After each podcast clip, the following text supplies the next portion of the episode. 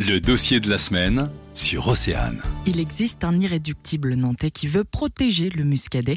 Il s'agit d'Alan Erwan Corot, des vignerons et artisans de Bretagne.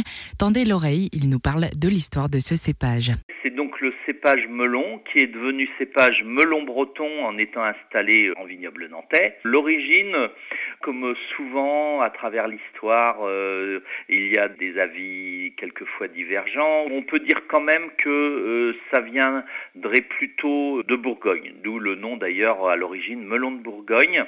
Il se serait euh, déplacé vers l'ouest, donc l'Anjou, et pour finir par s'installer ici en vignoble nantais. Alain Erwan Corot a publié un livre pour expliquer l'erreur de vouloir fondre ce vin sous l'étiquette de Val-de-Loire.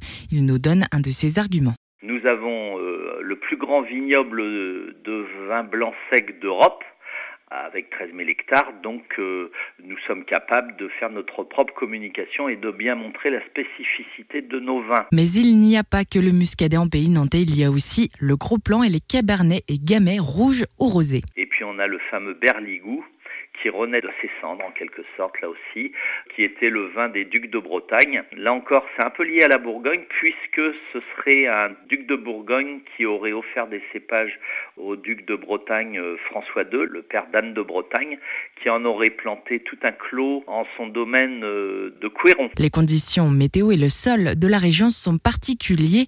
Alain Erwan Coro a quelques conseils pour les vignerons qui souhaiteraient se lancer. Ceux qui veulent se lancer dans la vigne sur le, pays vantais, euh, moi j'ai un conseil à donner, c'est d'essayer plusieurs cépages et ça, ça va être long parce que bien sûr, euh, une vigne quand vous la plantez, il faut 4 ans pour que ça commence à donner un tout petit peu. Donc euh, ça va être compliqué parce qu'on a à la fois la spécificité d'un climat océanique et puis une, terre très très particulière. Alain Erwan Coro se déplace à la demande des vignobles pour délivrer le label Vigneron Artisan de Bretagne. Pour tout comprendre de l'actualité, le dossier de la semaine est à réécouter en podcast sur oceanfm.com.